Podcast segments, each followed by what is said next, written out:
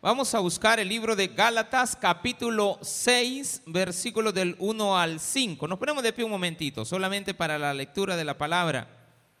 Gálatas 6, del 1 al 5. Gálatas 6, 1 al 5. ¿Lo tiene?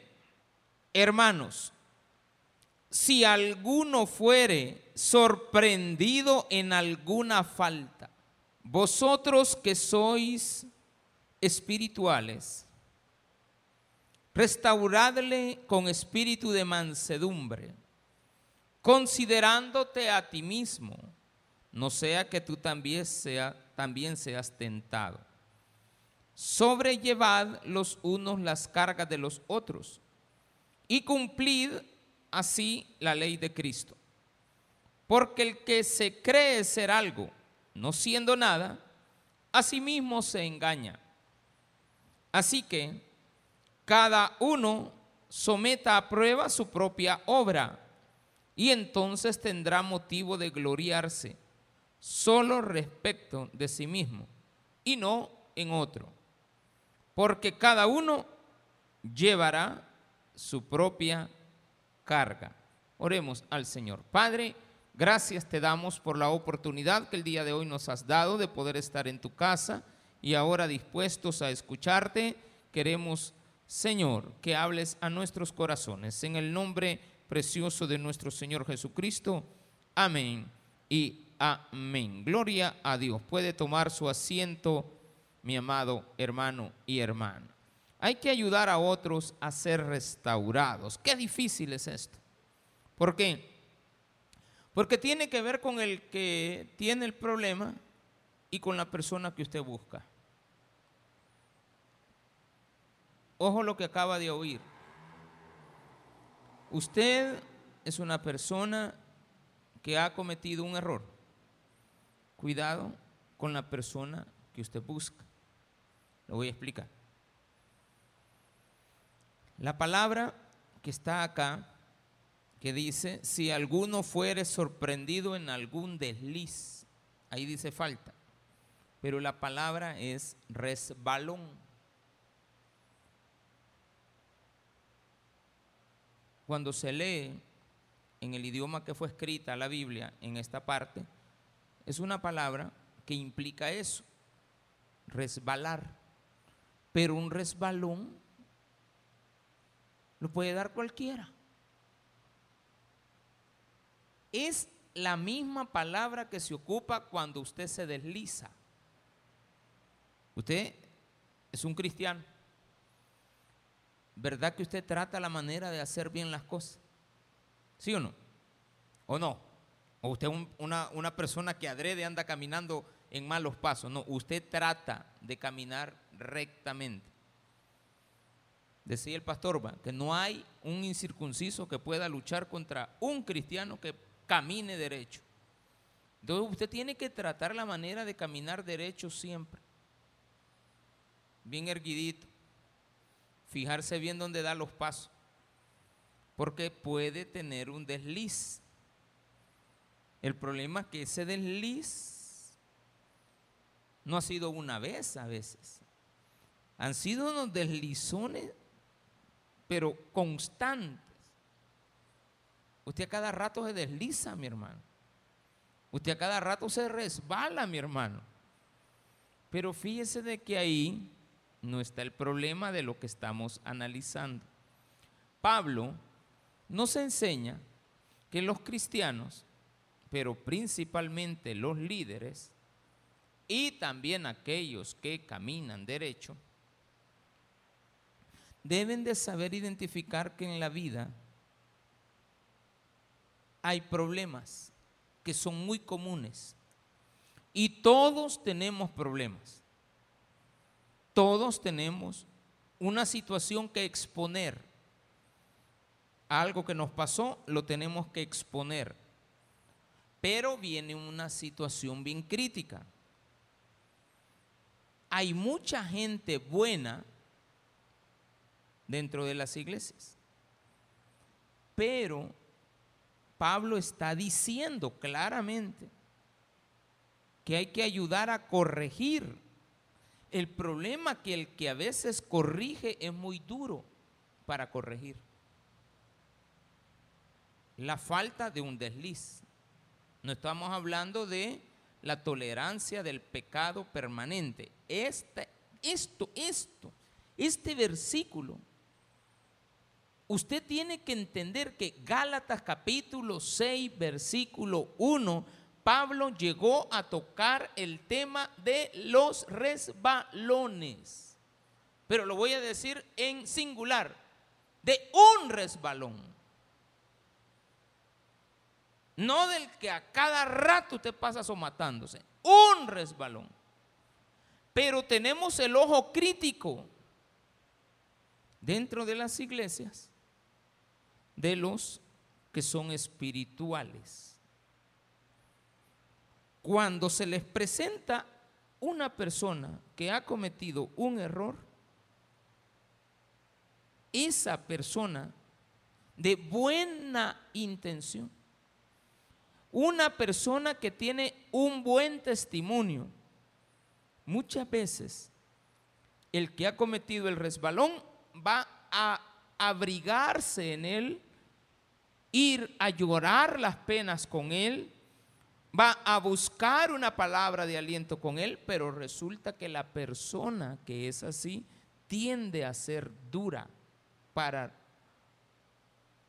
restaurar la palabra para restaurar ahí, en lugar de restaurar, es corregir. corregir. Más adelante dice, restauradle con espíritu de mansedumbre, considerándote a ti mismo, no sea que tú también seas tentado. ¿Qué significa esta otra parte? La intención de Pablo es decir que cuando usted vea a una persona que se resbaló, por una cáscara, usted diga, me pudo haber pasado a mí. No venir a atacarlo. Si sos bruto, que no te fijaste, que estaba la... aparte que se resbala, aparte de que se somata, en lugar de ayudarle a levantarse, se ríe. Y dice que le acaba de pasar porque usted es malo no se considera a sí mismo.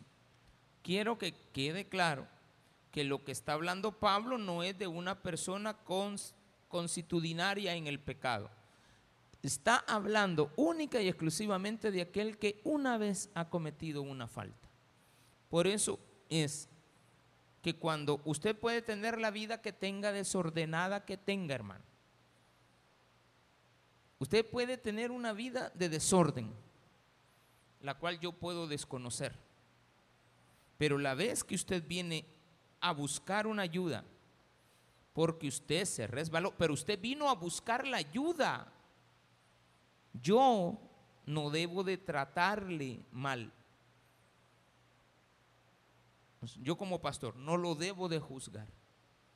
Porque usted me vino a exponer directamente el problema por un resbalón no me va a venir a decir, fíjate pastor, que yo ya llevo cinco maridos has tenido. No. Ahorita voy con el sexto, pastor. Mira toda esta marimbita de cipote, no crea que son del mismo hombre. Yo he tenido una vida, pastor, y ahorita estoy otra vez preñada. Ay, ¿qué vamos a hacer? No es el mismo caso de tratar a una persona que fue engañada por un resbalón. Claro, ese resbalón fue como de 10 de 10 resbaloncitos, ¿verdad? Pero el resbalón ahora se llama Chepito. Porque el nombre hay que ponérselo al niño desde antes de que nazca. Usted ya, si hay varoncito, usted ya sabe cómo le va a poner. Para que nunca se le olvide quién le hizo el niño, póngale el nombre del sujeto ese para irlo perdonando, ¿de acuerdo? Si se llamaba Esteban, póngale Steven, va.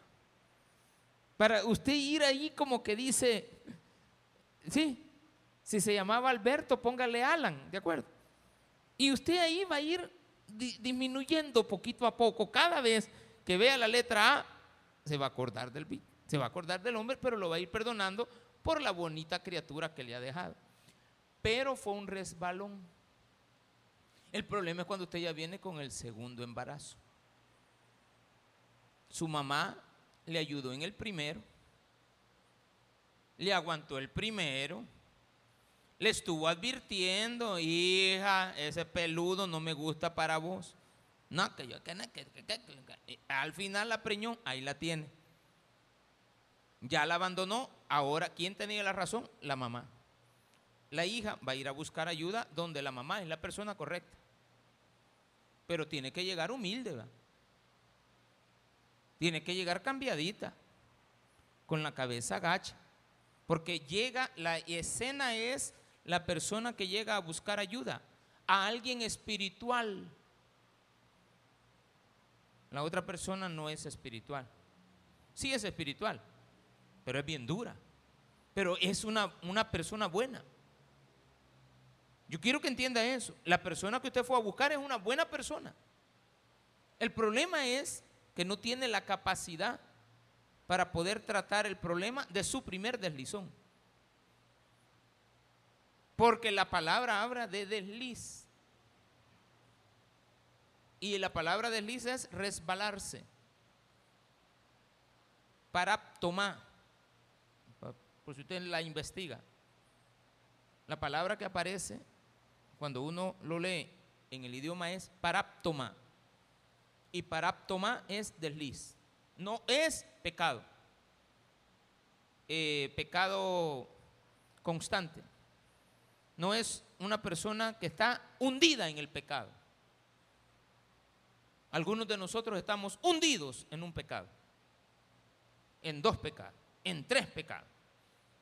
De tal manera que andamos con una lucha constante por dejar uno, dos, tres, cuatro, cinco tipos de problemas. Estamos ahí sentados buscando restauración. Pero es tan grave el problema que a veces nadie lo sabe. A veces sí es evidente. Pero los que estamos de este otro lado estamos criticando. Ahora bien, la idea acá es que usted busque ayuda.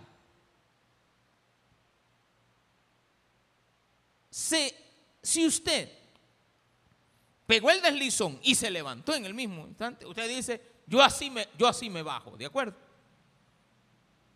Y usted ya se sacude, está con el dolor, pero no chilla. El problema es cuando usted se queda ahí, está pidiendo que le ayuden.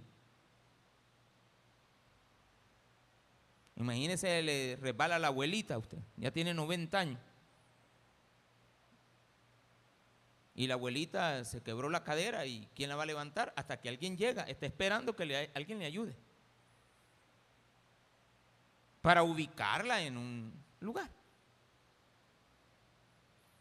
No está esperando que la partan en dos pedazos, hermano. Está esperando ayuda. No que la termine de revolcar. No que se ría de ella o que le diga como Pepito, ¿va? ay, ya la jugó, la jugó el diablo a la abuelita, ay, déjenla. No. La abuelita está esperando ayuda. El que se cae espera, ayuda. Si no se levanta, está esperando que, que el que puede ayudarle lo levante. En el concepto esta es la idea. Alguien se ocupaba la palabra para tomar a alguien que en la periferia se deslizaba. Y la periferia es la calle. La periferia son las aceras. En cualquier lugar donde usted camine y se caiga. Hay unos perritos que han desarrollado allá, más que todo en Japón, no sé si es en Japón o en China, pero son unos perritos que parecen peluches chiquititos como el tamaño del celular. Son pequeñitísimos. Los meten en bolsos, pero son así, pero como peluches. Pero tienen, como han sido genéticamente desarrollados, el hombre se ha equivocado al hacerlos. O, al, al mezclarlos, tanta mezcla, que les dejaron las patas grandes, les dejaron un cuerpo inadecuado y les han dejado un problema de equilibrio y tienden a no fijarse por dónde caminan. Y tienden entonces a caerse, pero en la misma caída esos mismos perritos se levantan. ¿Necesitan ayuda? No, dan gracias. Y usted se ríe de ellos, de las gracias que ellos hacen. Pero ellos se levantaron, no necesitan ayuda. Voy a volver a explicar. Ayuda necesita el que esté esperando que alguien lo levante. Pero vuelvo a aclarar y a insistir, es un resbalón. Así de que la primera vez que usted viene a contar un problema, yo lo voy a tomar como un desliz, como un resbalón, como un error. Entonces viene la oportunidad de que la persona se restaure. Pero para restaurarla, no la puedo dejar otra vez que haga lo mismo. Porque si la levanto y la dejo igual, muy probablemente no va a no va a hacer una reflexión en la vida de las cosas que tiene que corregir, porque la única que le va a ayudar entonces es la palabra de Dios. ¿Cómo lo voy a restaurar? Dice acá, hermanos, si esto no le está diciendo que usted le vaya a contar esto al vecino, hermanos, si alguno fuere sorprendido en alguna falta, vosotros que sois espirituales, las buenas personas con las buenas intenciones, restauradle. La palabra es corríjalo. Vamos a cambiar entonces dos palabras acá. Hermanos, si alguno fuere sorprendido en un desliz, ustedes que son las personas correctas para ayudarle, corríjanlo. La palabra corregir es una palabra que se empezó a utilizar cuando una persona tenía un problema de salud y primero era una llaga. Entonces, hace muchos años, no existía la ciencia que tenemos hoy. La persona extirpaba las llagas sin andar midiendo. Entonces, hay que corregir el problema. Pero también se empezó a utilizar cuando usted encontraba algo en mal puesto. Entonces lo ubicaba en el puesto correcto y entonces usted corregía. Por ejemplo, el ventilador, algunas personas que vienen a predicar, lo primero que hacen es, por ejemplo, la mayoría de cantantes, es corregir la posición del ventilador. O dicen, mira, quítalo, porque a ellos les molesta. A mí no me molesta, porque estoy hablando, no estoy predicando, no estoy cantando.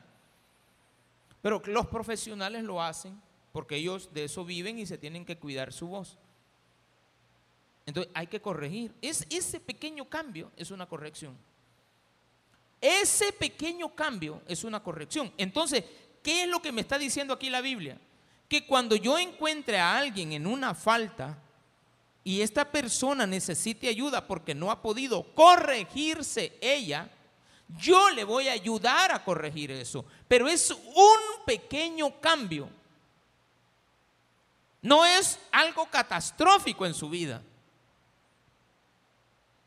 como dejar una relación ilícita, como dejar un problema de drogas, donde ya se trae rato de estar usted, no, ese no es rebalón. Usted tiene un problema de alcoholismo que no quiere aceptar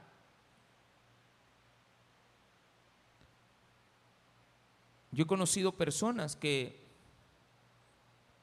van a un estadio, por ejemplo, a ver un partido. Pero antes de que comiencen a jugar, ellos ya van tomados, hermano. Ya desde afuera ya van bien bolos. O sea que ya no les importa si ganó, perdió o empató. Porque también tenemos aquel bolo que toma porque ganó que toma porque perdió o toma porque empató o porque se suspendió. Pero el que antes de comenzar ya va tomado, sabe qué dice, que a divertirse ha llegado, que no tiene problemas de alcoholismo. Aquel que por lo general engaña a su mujer, la engaña con una, con otra, y dice él que está tratando la manera de no volverlo a hacer. Ese no es el caso de alguien que está tratando este versículo. Esto es específicamente para alguien que tiene un problema de, de desliz.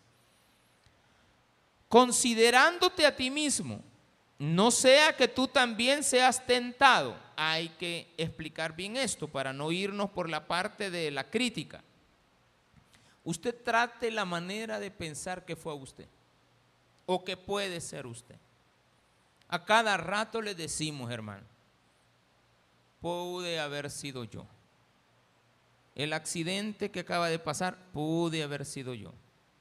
Se acaban de llevar a esta persona, pude haber sido yo. Usted amanece y sale de su casa sin saber dónde va a terminar la noche. Hace unos 15 días, creo, allá en Antiguo Coscatlán, había un derramamiento de un líquido color rojo que estaba saliendo por una, estaban tirando a una quebrada, el piro. Inmediatamente eso se hizo viral, viral de, de las redes sociales y fueron a investigar de dónde estaba saliendo el producto este, este, este, esta agua contaminada, que hasta ahí no sabemos si es contaminada, puede haber sido fresquitoc, A alguien se le derramó el fresquitoc y cuando hacen el examen ven que es fresquitoc o fresco de, quizás alguien tenía un camión de sandía, ¿va? Entonces el agua Usted no puede criticar. La buena persona de una sola vez dice. La, buena persona, con la buena intención, quiere corregir el problema. Y dice inmediatamente, eso es algo químico. Después puede salir que sí era algo químico. Pero ¿qué pasó con el gerente general de esa empresa en esa noche? Había llegado con una camisa cuadriculada que se puso en la mañana y que le ha de haber preparado la mujer unos dos o tres días antes, alguien se la ha de haber planchado y él en la mañana se bañó, se cepilló, se cambió, se vistió, se puso su camisita con un pantalón blue jean, unos zapatos vaqueros, se pone la camisa, va a trabajar, pero no sabe que esa noche, esa misma camisa que se puso en la mañana es la que va a llevar a un centro de detención. El problema no es un resbalón, viene constitucionario. Ahora, yo veo el ejemplo y digo, pude haber sido yo. Hoy usted me está viendo aquí en la noche, predicando. Pero más tarde la noticia puede ser, se llevaron jalado al pastor, ¿de acuerdo? Y ustedes, unos van a decir, gloria a Dios. ¿Sí o no? Otros van a decir, no puede ser. Otros van a decir, sí lo acabo de ver. Porque cuando nos dan la noticia de alguien que acaba de fallecer, ¿qué decimos? Y no esperaban. Si es que acaba de estar conmigo, no puede ser. Sí puede ser. Y pudiste haber sido tú. ¿Pudiste haber sido tú, sí o no? Entonces la Biblia me está diciendo que yo debo de considerar que la posibilidad es grande de que yo haya sido el del problema. Y esa es la única forma que yo tengo de tratar mejor a esa persona. Si yo creo que nunca me va a pasar a mí, yo la voy a tratar con dureza. Si yo creo que nunca yo voy a hacer eso, la voy a tratar con dureza. No estamos hablando de algo que le pasó que usted no hizo. Sí, usted lo hizo. Aquí no se me venga a justificar que yo me deslicé sin... No, esto es un pecado sin intención de haber cometido el pecado. No tuvo la intención. Usted no quiere hacer las cosas malas. Usted quiere hacer las cosas correctamente. Después dice, sobrellevad los unos las cargas de los otros y cumplida así la ley de Cristo. ¿Cuál es la ley de Cristo? Lo hemos enseñado siempre en el libro de Gálatas, pero mucho más lo estuve explicando los días viernes en el libro de Primera de Juan.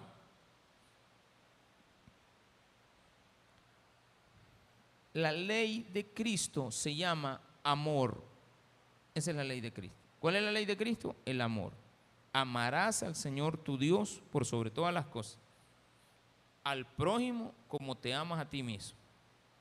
Esa es la ley. La ley se resume, dice Jesús, en dos grandes versículos que se parecen uno al otro, dice. Pero los dos contienen una palabra, amarás al Señor tu Dios. O sea que los 613 leyes y preceptos que hay en el Antiguo Testamento, según los contó Maimónides, allá por el año 1539 se puso a contarlas todas y encontró que habían 613 leyes. Y después empezaron los judíos a basar su vida en cumplir esas 613 leyes. Y están separadas en leyes humanitarias, leyes personales, leyes este, de la conducta hacia los demás, eh, trato hacia los animales, las leyes de los animales que nosotros tenemos, tómelas de la Biblia y usted se va a dar cuenta que al chucho no lo tiene que maltratar. Tiene que cuidar a su perrito. Hay animales que no se deben de comer, así es de que deje de estarse a los monos porque andan con una viruela hoy. ¿De acuerdo? Pastor, ¿y por qué tenemos el coronavirus? Porque se hartaron quizás algún murciélago, el murciélago no, a otro animal que un murciélago que, que mordió. La viruela del mono ya está declarada como pandemia. El 95% de las personas que la padecen son hombres.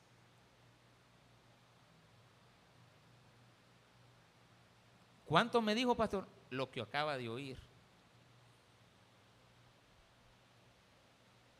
Hay en niños, pero no porque los niños se hayan contaminado, sino porque estuvieron alrededor de personas que están contaminadas. ¿Cómo se transmite? Vaya a averiguar.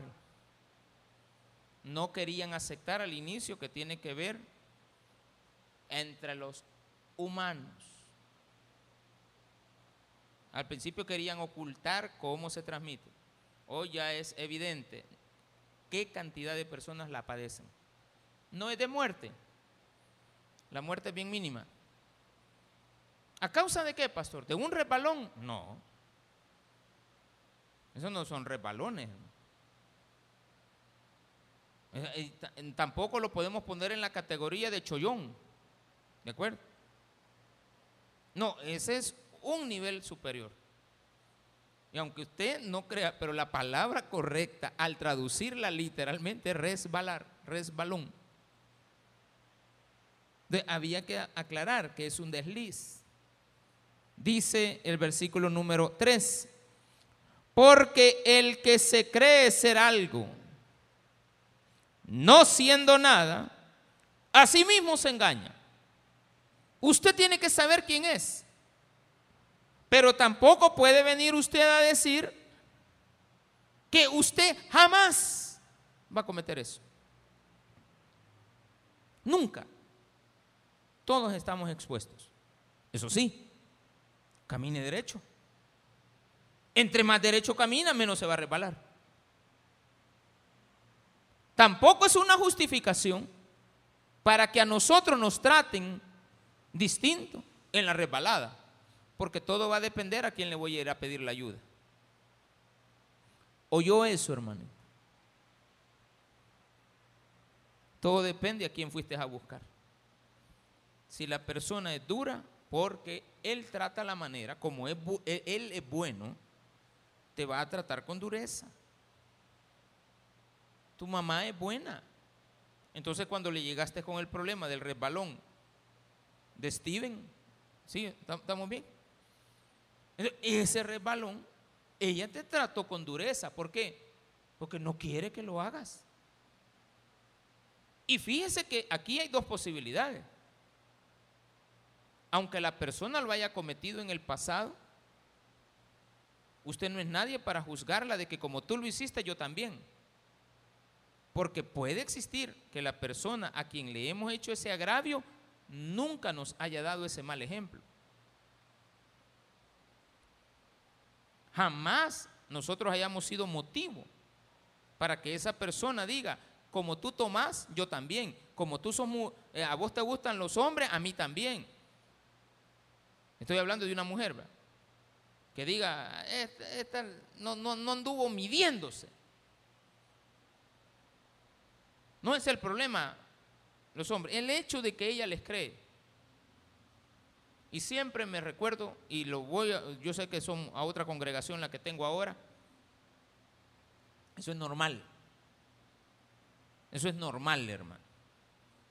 Que las congregaciones nos cambien 5 o 6 años después, ya no sea la misma.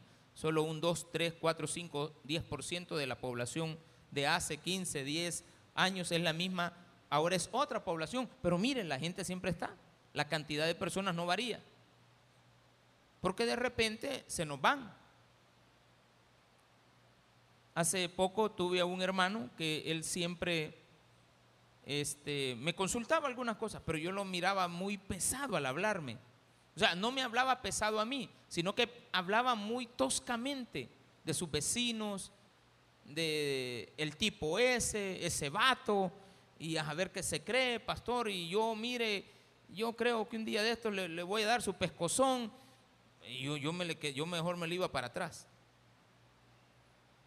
Pero no sé qué pasó en un día, más o menos. Pero se molestó, pero nunca me ha venido a decir. Sin embargo, se fue para otro lugar, a otra iglesia. En esa iglesia atropelló a una persona.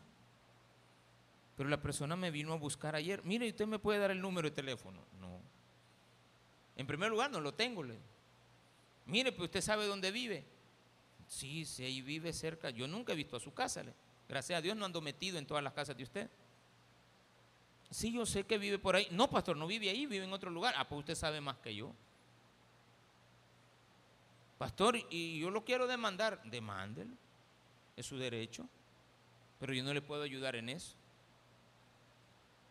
En primer lugar, conozco a los dos.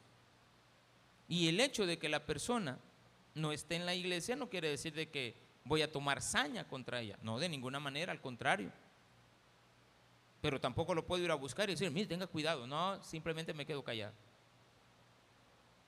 Pero el problema se da entre ustedes. Y sabe que la mayoría de problemas se dan porque ustedes buscan consejería entre ustedes mismos. ¿Oyó eso? Tómelo en cuenta hoy. Así como dice el pastor, va. Este fue el consejo de hoy.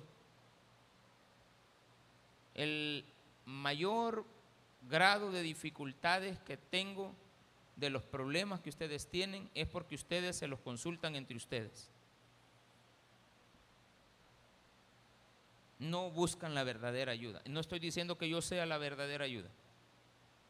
Estoy diciendo que la Biblia me dice qué debo de hacer, cómo debo de actuar.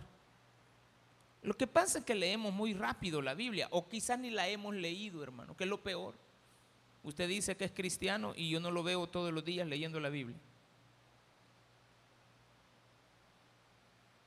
Usted dice que habla con Dios todas las mañanas. Y, también puede leer la Biblia, pero no le entra nada. Porque sus actitudes me denotan lo contrario en el transcurso del día o de la vida. Me recuerdo que cuando tenía como siete años, siete a ocho años, entre los clientes que yo tenía que les vendía billetes de lotería, estaba uno que tenía una ferretería, ferretería Ayala, exactamente en la octava, perdón, décima, décima avenida perdón, décima calle Oriente. Ahí por donde antes estaba el DUA, atrás, había una ferretería. Adelantito de esa ferretería había un, un hospedaje, se llama Venezuela. Pero en esa ferretería yo siempre llegaba a venderle billetes a ese señor. Pero siempre, siempre, siempre, nunca, ni un día, siempre tenía su Biblia abierta con un lapicero o bolígrafo, no, no sé cuál es el nombre, ay, diga bolígrafo. Pero eso de bolígrafo me recuerda al bolígrafo, ¿de acuerdo? Mejor lapicero, hermano. Bolígrafo. Y él siempre que yo llegaba, ¿qué tal niño? ¿Cómo está? Me dice, muchachito. Me imagino un bichito de siete años vendiendo billetes, usted para arriba y para abajo. Una compasión que mucha gente me tenía quizá. Menos uno, un desgraciado que una vez me robó los billetes, ¿de acuerdo? Al día de hoy yo creo que, ay pastor, usted está en el púlpito, no, no desgracia a nadie, ¿cómo no? Él siempre llegaba, marcaba, permitíme, me decía. Ajá, ¿qué necesita? No, que aquí le traía el número que a usted le gusta. Señá, quiero verlos. Ah, ok. Mira, está bien. ¿Cuántos andas de esto? Cuatro, o cinco, o seis. Te los voy a comprar. Ahí venís el día de la. Me los pagaba y me decía, cuando se corra me venís a visitar. Ese era cliente seguro para mí. Pero solo le vendía una vez al mes. Pero me gustaba eso. Yo leí la Biblia por primera vez en mi vida a los 30 años. La Biblia por primera vez a los 30 años. Porque el catecismo no es la Biblia, va. Ese me lo aprendí de memoria para dar, para ir a sacar la primera comunión. Jamás fui católico, nunca. Eso fue porque mi mamá me mandó. Y yo por ser obediente a mi mamá le, me lo aprendí. Pero que yo fuera, gracias a Dios, nunca tuve ese deseo. Punto. Y yo llegaba después, yo decía, ¿será que en No, yo era eh, metido. Me fijaba si había avanzado. Y yo veía que la Biblia iba avanzando, iba avanzando.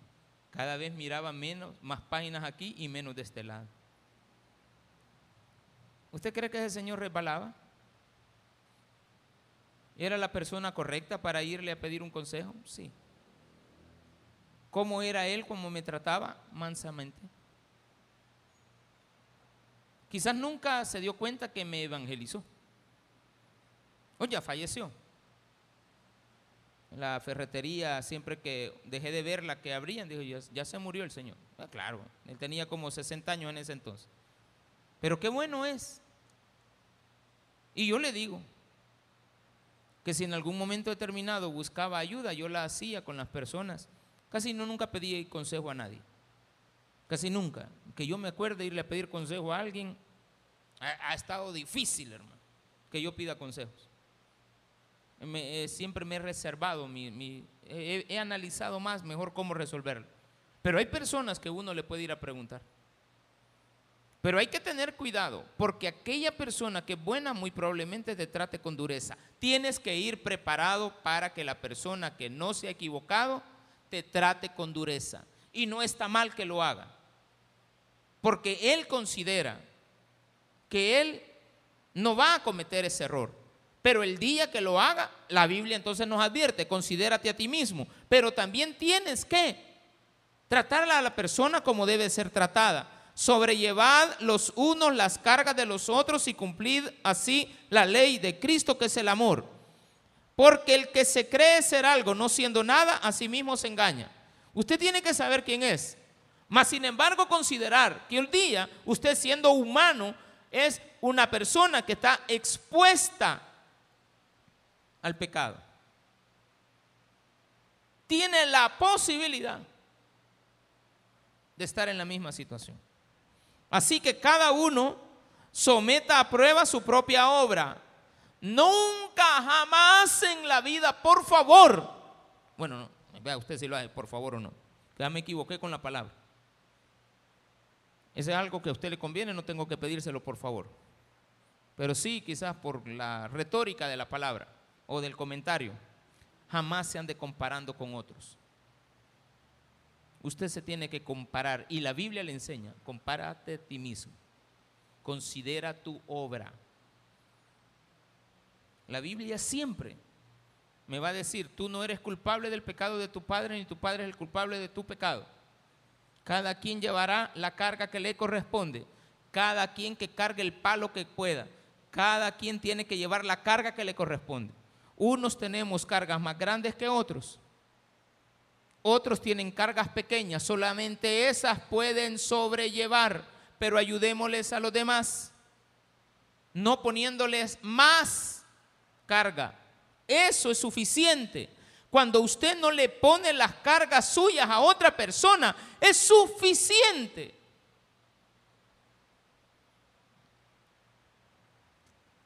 Error común. Usted mira llorar a alguien y le pregunta qué le pasa. Puede hacer que sea la trampa para conquistarle. Ay, es que vi que la mujer no me plancha. Por eso que ando todo bajado. Usted no me quiere planchar. Permítame, ¿de qué plancha me está hablando, hermano? Porque yo tengo experiencia en planchar, le va a decir la señora. Pero ¿de qué plancha me está hablando? Y puede hacer que el Señor, ya tan arrugado que estaba, necesite mucha planchada. Porque no creo que esto le esté pasando a un joven. Va, a hacer que nos pase cuando ya estamos viejos. Cuidado, cuidado. No se compare con nadie. Usted no está haciendo competencia. Aquí, ¿quién es el mejor cristiano? Todos tenemos que revisar nuestra propia vida. Y cuando yo revise mi vida, me voy a dar cuenta cuántos resbalones me he pegado. Y darle gracias a Dios. Porque de tanto resbalón no me están quedando chollones, hermano. Porque hay personas que dan un resbalón y ahí está la marca. Hay algunos que dan resbalones y no tienen ni una marca. Así es de que la Biblia me está diciendo, cada uno de nosotros tiene que saber soportar la carga del otro, pero sin ponerle más carga encima, porque cada quien va a probar su obra, su comportamiento, sus buenas acciones, la forma de conducir su vida. Ahí está claramente. Nadie se crea más que otro. Eso es lo que está diciendo. Porque el que se cree ser algo no siendo nada, a sí mismo se engaña. Así que, como, resultado de esto, cada uno someta a prueba su propia obra y entonces tendrá motivo de gloriarse solo respecto de sí mismo. ¡Ay! Yo soy mejor que el otro porque yo no he cometido esos errores. La única salvedad que tienes es compararte con ti mismo para que aquí al final te compares respecto a ti mismo y revises en la ley de Dios, que es el amor, que tan lejos estás del amor. Simplemente, yo me compararé conmigo mismo, con las cosas que hago, las obras de mi vida, y cuando ya las haya comparado, diré lo que está aquí. Me puedo gloriar, pero solamente de mí mismo. Gracias, Señor. Yo no he cometido ese error. Ese resbalón que pegó esa hermana, ese resbalón que pegó ese hermano, lo pude haber cometido yo y gracias a Dios no lo he hecho. Hasta ahí no he llegado. Pero ¿con quién se comparó? ¿Con lo que la persona hizo o se preguntó a sí mismo? Si usted ha ido por ese camino para no haberse equivocado como lo hizo él. Cuando usted diga, ok, gracias a Dios yo no he caminado por donde ella ha caminado, por donde él ha caminado, y eso ha hecho que yo no cometa el error que esa persona ha cometido. Entonces, ¿con quién me estoy comparando realmente? Conmigo mismo. Tiene que entender que, ¿qué es este libro de Gálatas, capítulo 6? Muy importante. Esto tiene que marcar un antes y un después en la vida de su crítica. Un antes y un después a quién le va a ayudar. Un antes y un después a quién buscarle ayuda. Saber identificar. No me quisiera poner como, como, como paladín, pero realmente usted en esta iglesia tiene a quien buscar. Y yo felicito y le doy gracias a Dios cuando ustedes me han ido a buscar para que les ayude a tomar alguna decisión nunca con mala intención de parte mía. Jamás. Pero lastimosamente a veces el que recibe el consejo quizás lo toma mal y por eso digo, bueno, ¿Por qué las personas que les he recomendado, les he aconsejado, se me van de la iglesia? Me, me, me da tristeza, pero cuando han llegado a buscar ayuda, la mayoría, la mayoría ya no están aquí. O sea, la mayoría de personas que se han ido a la iglesia han sido, la mayoría, después de buscar ayuda. Me dan, no sé, me da, me da algo. ¿Por qué no está? y yo me reviso y digo, lo habré maltratado, le habré dicho algunas cosas que no se debían haber dicho. ¿Qué hice? Porque yo no espero que se vaya, espero que se quede. Porque mi forma de levantarlo y restaurarlo es esa. Porque no puedo venir a juzgarlo. Sería un error de parte del pastor juzgarle. Pero tampoco puedo venir aquí a sobarle la espalda y decirle, sí, hermanito. No, si lo que ha hecho, pues, o le salga yo peor también, va. Ay, si aquí entre nos, yo también lo he hecho. Este es mi segundo hogar, imagínense.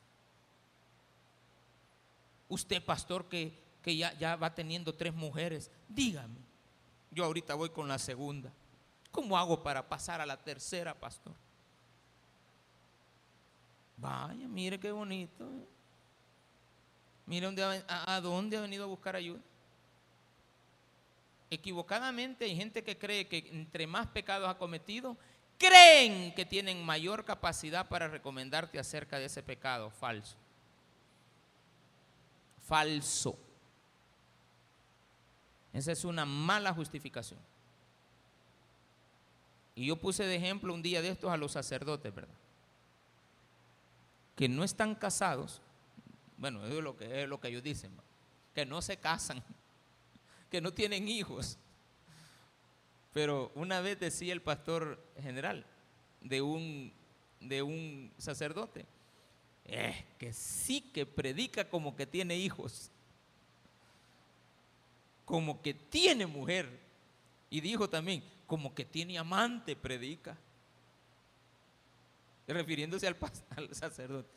Y que con los años salió que no, no era como él decía. Pero no es una regla que yo venga a decirle a usted que ya tengo la experiencia por el pecado para que usted no lo cometa. Es como cuando le preguntamos a la abuelita de 45 años, ¿va? ¿Me entendió? Abuelita de 45. ¿A cuántos años tuvo usted? A los 15. ¿Y su hija? A los 15. Ah, sería nieta, bisnieta. Porque se puede ser madre a los 15 y abuela a los 30 y bisabuela a los 45. ¿A quién le estuvieron preguntando los hijos? Al ejemplo que estaban viendo. Mal ejemplo. Mala referencia creyeron que la persona era la correcta. No es así. Si no, entonces nuestro Señor tenía que haber pasado por todos los pecados y haber tenido todas las experiencias. Concluyamos con este versículo 4 y 5. Así que cada uno someta a prueba su propia obra y entonces tendrá motivo de gloriarse solo respecto de sí mismo y no en otro. Porque cada uno cada uno llevará su propia carga. A nadie se le puede poner la carga de otro. Usted cargue con las suyas, que yo voy a cargar con las mías. Y deje que el vecino que tiene la par cargue con las de él. Basta, mi hermano, con no ponerle nuestras cargas a los demás. Yo siempre le he dicho esto a la familia con la que vivo. Y yo creo que mi esposa se, lo dice a las dos hijas de ella que tiene conmigo y a mí. O sea que ella tiene a tres. No me den problema. Hagan caso. Y ahora que solo estamos ella y yo, usted me dice, ¿y, hoy, ¿y hoy a quién le echó la culpa? ¿Y hoy a quién le echó la culpa? ¿De acuerdo? Yo antes decía, la Michelle, la Catherine. ¿Y hoy? ¿Y hoy a quién? ¿Sí o no? Yo antes tenía en quién limpiarme, pero hoy ya no tengo en quién limpiar. La culpa cae sobre mí. Entonces yo tengo que corregir. Pero la persona que corrige, a pesar de que nosotros esperamos que lo haga con mansedumbre, tiene que ser, aunque a veces no nos gusta, un poco más dura de lo que nosotros esperábamos encontrar. Eso no es malo. Lo único que la persona tiene que considerar que ella puede haber cometido el error. Démele un fuerte aplauso a nuestro Señor.